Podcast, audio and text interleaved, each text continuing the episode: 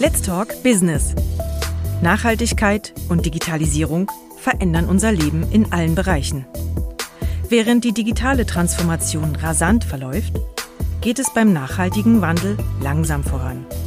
Doch beide Prozesse sind nicht umkehrbar. Mein Name ist Anne-Karin Stolze und im Podcast der BFH Wirtschaft spreche ich mit unseren WissenschaftlerInnen über ihre Forschungsthemen.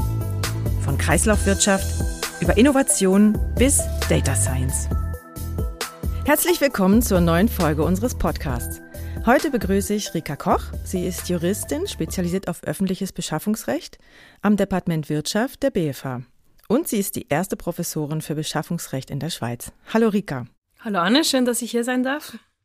Und ich begrüße Thomas Fischer. Er leitet den Stab im Amt für Informatik und Organisation des Kantons Bern, dem KAJO, und ist zuständig für das öffentliche Beschaffungswesen im Kanton Bern. Hallo Thomas. Guten Morgen, Anne. Beschaffungen sind ja erstmal so ein sperriger Begriff und die meisten Leute denken, ja, Beschaffungsrecht, Beschaffungswesen, das betrifft mich ja gar nicht wirklich. Dabei nutzen wir alle die äh, Produkte der Beschaffung, nämlich zum Beispiel den öffentlichen Verkehr, ähm, Elektrizität, Internetleitungen, Straßen. Also es betrifft uns als Steuerzahlende doch sehr. Wir profitieren davon oder haben Nachteile davon, je nachdem. Rika, du untersuchst die praktische Umsetzung der öffentlichen Beschaffung und schaust besonders auf die nachhaltige Komponente und den Wettbewerb. Was hast du denn daraus gefunden? Rausgefunden haben wir in einem ersten Schritt, also ich beschäftige mich schon seit über zehn Jahren mit dem Thema, am Anfang eher so auf akademischer Ebene, also im Rahmen meiner Dies, Herausgefunden haben wir ganz klar, man darf die Nachhaltigkeit berücksichtigen im Beschaffungsprozess. Man sollte das sogar zu einem gewissen Grad. Das tönt vielleicht jetzt schon fast logisch, aber früher war es überhaupt noch nicht so, weil man gedacht hat, ja, wenn wir plötzlich sagen, man muss irgendwelche Energiebilanzen einhalten oder sind wünschenswert oder man ähm, berücksichtigt gewisse Transportmittel, würde zum Beispiel sagen, ja, Elektrotransporte, also Transporte mit Elektroautos sind besser in Anführungszeichen als äh, mit einem Dieselmotor zum Beispiel, ist das diskriminierend. Und das ist sozusagen die grundlegende Stoßrichtung des Beschaffungsrechts.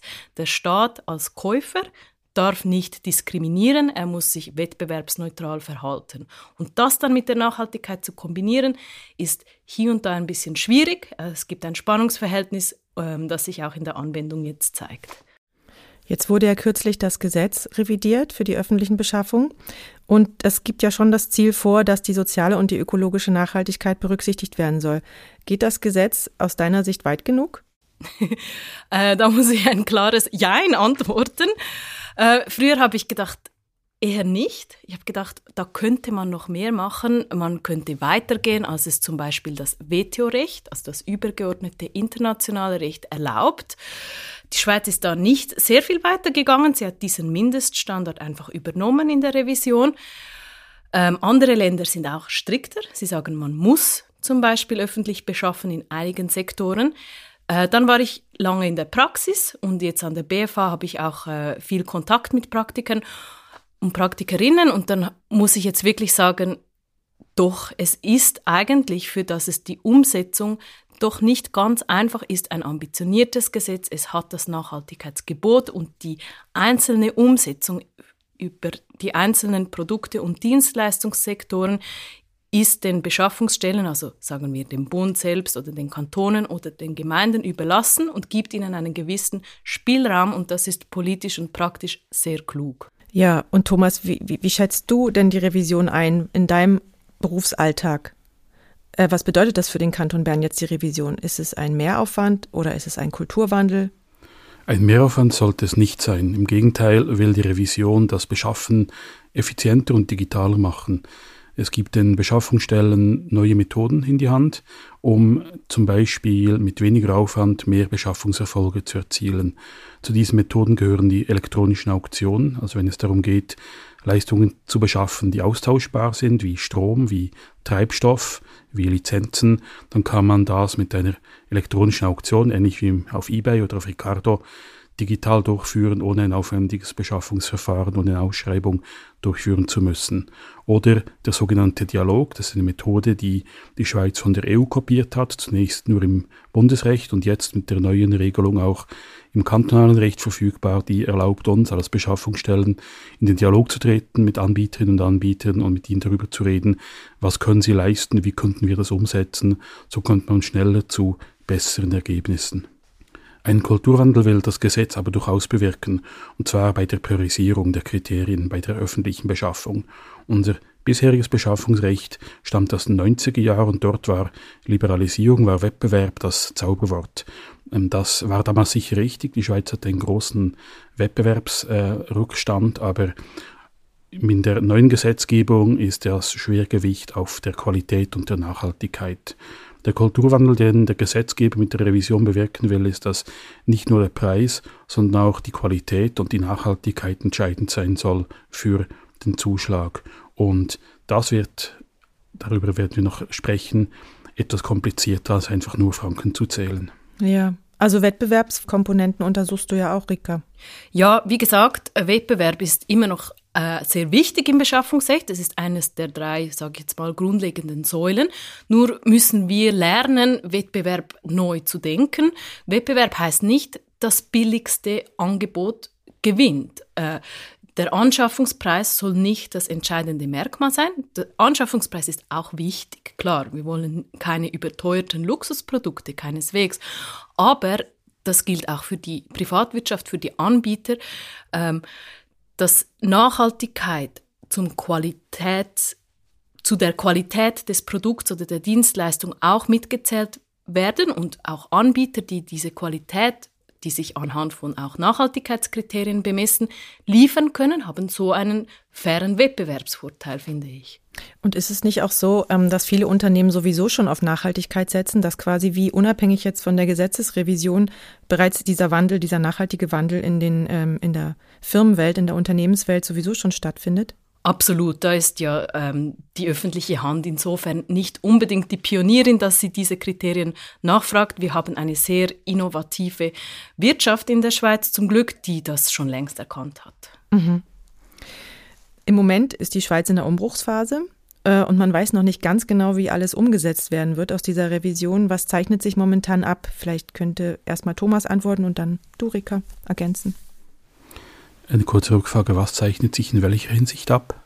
Ähm, wie, die, wie das umgesetzt wird, also wie die Entwicklung sein wird auch von, ähm, von der Revision. Wir sammeln im Moment noch Erfahrungen damit. Unser Amt, das KAIO, ist dafür zuständig, die Beschaffungsstellen im Kanton Bern dabei zu unterstützen. Das tun wir mit Hilfsmitteln, die wir ihnen zur Verfügung stellen über unsere Webseite, Infomaterialien und wir erarbeiten zusammen oder haben mit anderen Kantonen zusammen einen nationalen Leitfaden erarbeitet, den Leitfaden Trias, den man unter trias.swiss im Internet betrachten kann. Das ist ein Handbuch, wie die Beschaffungsstellen des Bundes, der Städte, der Gemeinden und der Kantone mit dem neuen Recht umgehen sollen. Aber in der Schweiz sind wir sehr dezentral organisiert, das ist im Kanton Bern nicht anders. Mhm. Die Beschaffungsverantwortung, wie diese Regeln umgesetzt werden, die liegt nicht zentral bei mir oder bei irgendjemandem im Kanton, sondern die liegt in den einzelnen Ämtern und Direktionen, die sich jetzt überlegen müssen, wie setzen wir diese neuen Regeln auf unsere Beschaffungen an. Ja, ich würde gerne das Stichwort aufnehmen, ein wichtiges Stichwort, das Thomas hier erwähnt, Dezentralisierung. Das ist auch schwierig oft zu verstehen, war es auch für mich am Anfang, dass das öffentliche Beschaffungswesen äh, von der kleinsten Ebene, sozusagen von Kantons- und Gemeindeebene aus organisiert ist. Also jede Gemeinde, jeder Kanton kann selber bestimmen, wie beschaffe ich, was ich brauche, um meinen Gesetzesauftrag zu erfüllen, wie beschaffe ich meine IT-Lösungen, wie beschaffe ich äh, meine Tische und Stühle, wie beschaffe ich meine ÖV. Das heißt, Beschaffungen, die Kanton oder Gemeinde X durchführen, können wirklich ganz, ganz anders aussehen, als das im Nebenkanton nur schon ist. Wenn man das vergleicht, äh, können große Unterschiede entstehen. Und deshalb ist es eben so wichtig, wie Thomas gesagt hat, dass wir jetzt Erfahrungen sammeln, dass wir Best-Practice-Beispiele sammeln, dass wir als äh, von, von der Forschung, aber auch von der Praxis einen regen Dialog miteinander führen, dass wir uns vernetzen, dass wir darüber sprechen, wie macht ihr das zum Beispiel im IT-Sektor, wie macht ihr das im Lebensmittelsektor, wie kann man hier Nachhaltigkeitskriterien am besten einfließen lassen und voneinander lernen. In dieser Phase sind wir jetzt momentan. Ja. Ähm, wahrscheinlich wisst ihr ja vor der Revision schon, was die Knackpunkte waren. Sind das noch die gleichen Knackpunkte? Ja, das, die Knackpunkte, die waren absehbar. Die waren einerseits diesen Kulturwandel zu vermitteln. Ich hatte viele Diskussionen mit ähm, Beschaffungsstellen, in denen es darum ging, aber wie mache ich das konkret mit dieser Nachhaltigkeit? Gib mir einen Leitfaden, dann muss ich sagen, ja, es gibt viele gute Ideen. Es gibt auch eine nationale Wissensplattform, die Wissensplattform für öffentliche Beschaffung, wöb.swiss, wo die Beschaffungscommunity der Schweiz äh, gute Methoden und äh, Hilfsmittel sammelt. Aber es gibt nicht den, die schubladenfertige, das schubladenfertige Rezept, sondern ihr müsst euch überlegen, was sind die Qualitätskriterien, was sind die Nachhaltigkeitskriterien, die für meine konkreten Leistungen relevant sind, die dann messbar und nachvollziehbar beschreiben und dann auch bewerten. Das ist herausfordernd. Darum haben die Kantone und der Bund auch ihre Ausbildungs-, Weiterbildungsaktivitäten intensiviert, zum Beispiel indem seit letztem Jahr der eidgenössische Fachausweis für öffentliche Beschafferinnen und Beschaffer angeboten wird, der ein zertifizierter nationaler Nachweis der Kompetenz in diesem Bereich ist. Du bist ja bei uns auch Dozent. Genau. Okay. Ähm, gibt es ein Beispiel, was du sagen könntest? Also irgendwie ist gerade irgendwie ein großer Auftrag da oder muss was ausgeführt werden, eine Straße gebaut werden oder so? Also im Kanton Bern werden täglich Beschaffungen durchgeführt, auch große. Wir haben ein Budget von ungefähr 12 Milliarden Franken. Da gibt es einiges zu beschaffen. Ein besonders gutes Beispiel, das wir, ähm, denke ich, geschafft haben, wie wir die Nachhaltigkeit sinnvoll in unsere Beschaffungspraxis eingebaut haben, könnten zum Beispiel unsere Fahrzeugbeschaffungen sein. Die sind im Kanton zentral bei der Kantonspolizei, bei der zentralen Beschaffungsstelle Mobilität angesiedelt. Man stellt sich jetzt die Polizisten und Polizisten nicht so als die grünsten Menschen vor, aber ich bin doch beeindruckt, wie es diese Kolleginnen und Kollegen geschafft haben, in der Ausschreibung der Fahrzeugflotte des Kantons Bern der Nachhaltigkeit ein großes Gewicht zu geben. Man ist dort vom CO2-Ausstoß ausgegangen, den man begrenzt hat, den man auf möglichst null reduzieren will in Zukunft für die Fahrzeuge des Kantons Bern und wie das auch von dem, vom Markt gut aufgenommen wurde und wie wir jetzt eine gute und immer grünere Fahrzeugflotte beschaffen konnten. Ja, Rika, du möchtest anschließen? Ich musste schmunzeln, weil Thomas dieses Beispiel äh, gebracht hat, das ich äh, ein super Beispiel finde. Es ist sehr interessant und erfreulich zu sehen, wie der Kanton Bern das macht. Es gab einen anderen Kanton, der in den Schlagzeilen war, weil dort die Polizei wollte zwar auch Elektrofahrzeuge beschaffen, aber sie hatte die Ausschreibung äh, so formuliert, wir brauchen Teslas für unsere Fahrze Fahrzeugflotte und zwar nicht die normalen Teslas, falls es sowas gibt, sondern diejenigen, wo so die Türen so schräg sich öffnen lassen. Und ähm, das wurde dann kritisiert, weil das ist eben sehr diskriminierend, sehr wettbewerbseinschränkend, wenn man eine wirklich konkrete Marke verlangt. Elektrofahrzeuge sind super, aber das muss man natürlich öffnen und für den ganzen Markt, also den ganzen Elektrofahrzeugmarkt öffnen. Und äh, dann hat die Polizei ja auch gesagt, ja, aber wir wollen das aus Nachhaltigkeitsgründen und das geht dann natürlich nicht. Das wäre so ein bisschen, wie man es nicht macht. Und das, was Thomas jetzt beschrieben hat, ist ein sehr erfreuliches vor diesem Hintergrund gutes Beispiel, wie man es machen kann. Also braucht es eigentlich auch sowas wie eine Weiterbildung für diejenigen Leute, die Ausschreibungen schreiben? Absolut. Das ist ein ganz, ganz zentraler Teil, Professionalisierung äh, oder auch nur schon Awareness. Ähm, es braucht die Nachhaltigkeit neu in Beschaffungen, in Ausschreibungen und wie man es macht, das ist wirklich kompliziert. Also das war für mich auch ein Learning. Als Juristin denkt man ja, okay, jetzt haben wir ein Gesetz, jetzt ist alles gut. Das ist wirklich eine sehr naive Annahme, so ist es dann nicht. Das Gesetz muss gelebt werden und wie, das müssen wir alle zuerst lernen und üben und für das braucht es viel Übung und Weiterbildungen, absolut. Ja, da würde sich meine nächste Frage anschließen. Ähm, also im Gesetz steht offensichtlich nicht, bei einer Ausschreibung muss irgendwie so und so viel CO2 gespart werden oder also gibt es irgendwelche konkreten Anhaltspunkte? Ja, im Kanton Bern haben wir uns solche gegeben. Wir haben schon seit einigen Jahren eine Beschaffungspolitik des Regierungsrates für die zentralen Beschaffungsstellen. Dort hat der Regierungsrat schon, bevor das neue Gesetz in Kraft trat, uns politische Vorgaben gegeben, wie wir mit den drei Dimensionen der Nachhaltigkeit, der sozialen, der ökologischen und der wirtschaftlichen, bei den zentralen Beschaffungen für den Kanton Bern umgehen sollen. Und jetzt, als wir das neue Gesetz in Kraft gesetzt haben, haben wir für uns, für die Kantonsverwaltung in die Verordnung geschrieben, beziehungsweise der Regierungsrat hat das uns ins Pflichtenheft geschrieben. Wir müssen bei allen Beschaffungen Nachhaltigkeitskriterien prüfen.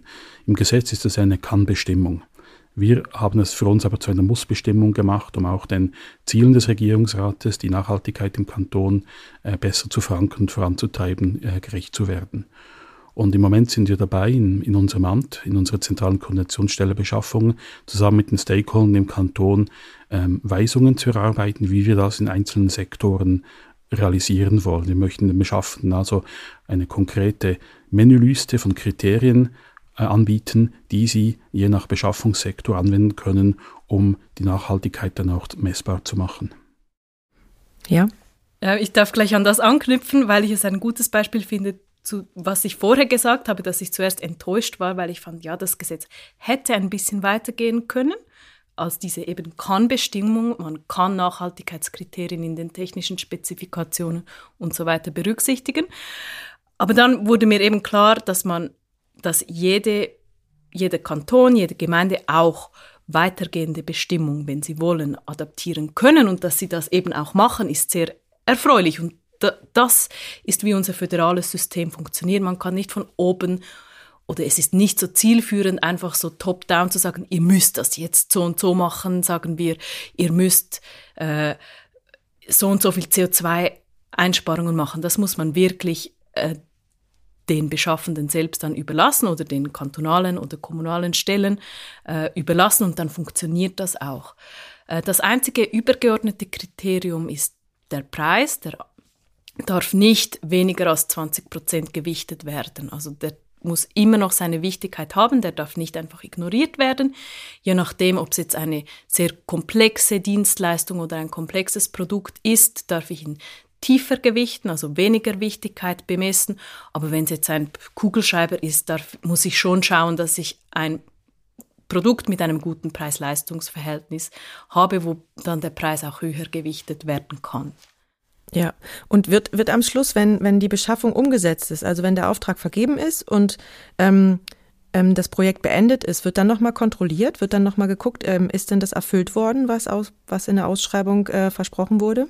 Das gehört zu jeder Beschaffung, mhm. nicht nur in Bezug auf die Nachhaltigkeitskriterien, sondern auf alle Qualitätskriterien und auch auf den Preis. Es ist dann die Verantwortung der Beschaffenden zu prüfen, ob der Vertrag, den man dann gestützt auf einen Zuschlag abschließt, auch umgesetzt wird. Und wir im Kanton Bern haben uns allgemeine Geschäftsbedingungen gegeben, die dann auch Konventionalstrafen, also Sanktionen vorsehen, wenn bestimmte Kriterien nicht erfüllt werden. Zum Beispiel hatten wir im Kanton Bern ja einen oder anderen äh, Skandal im Zusammenhang mit äh, Kiesbeschaffungen, glaube ich, wo es darum ging, dass der Wettbewerb nicht gut funktioniert hat und äh, wir haben da einen politischen Vorstoß umgesetzt, indem wir in unseren allgemeinen Geschäftsbedingungen festgehalten haben, wenn sich äh, Unternehmen Wettbewerbsdelikte zu Schulden lassen kommen, dann müssen sie dem Kanton die vermutlich äh, da zu viel bezahlten Franken in der Form einer Konventionalstrafe zurückzahlen. Würde das bedeuten, also wenn jetzt Nachhaltigkeit nicht eingehalten wird, dann findet ihr die Umweltsünder? Also das würde das ja in Umkehrschluss, wir wollen es nicht hoffen, aber ihr würdet die dann aufdecken? Nun, wir sind nicht Polizisten und Polizisten in der Beschaffung, aber was wir können, ist das vergleichen, was uns versprochen wurde und das, was geliefert wird. Und das nicht geliefert wird, dann muss das Konsequenzen haben. Das muss aber auch schon zu Beginn in der Ausschreibung und im Vertrag transparent angekündigt sein, damit alle von den gleichen Spielregeln ausgehen. Habt ihr jetzt schon ein Projekt abgeschlossen mit dem neuen Gesetz? Äh, laufend, ja. Wir machen eigentlich gute Erfahrungen damit. Was äh, sehr geschätzt wird, ist die stärkere Digitalisierung. Wir können jetzt Verfügungen zum Beispiel, Zuschläge digital auf SIMAP publizieren, statt dass wir da Briefe verschicken müssen, die dann vielleicht nicht oder zu spät ankommen. Und das, äh, und das neue Gesetz erlaubt uns auch, Angebote digital entgegenzunehmen. Das ist natürlich auch ein Nachhaltigkeitseffekt, aber es ist natürlich vor allem ein Zeitgewinn für alle Beteiligten. Also du könntest, könntest du sagen, du hast positive Erfahrungen bis jetzt gesammelt? Soweit ja. Ich möchte nochmal auf einen Aspekt deiner Forschung zurückkommen, Rika. Du untersuchst ja auch, wie die ökologischen und sozialen Aspekte in der IT-Beschaffung berücksichtigt werden können. Ist das ein Spezialfall der öffentlichen Beschaffung? Ja, jetzt, wo du sagst, ich denke schon, es ist ein bisschen ein Spezialfall, weil IT-Bedarf, also der Bedarf der öffentlichen Hand an IT-Lösungen nimmt stetig zu mit der fortlaufenden Digitalisierung. Also wir hatten natürlich schon lang reine Infrastruktur, also IT-Infrastruktur, äh, Hardware.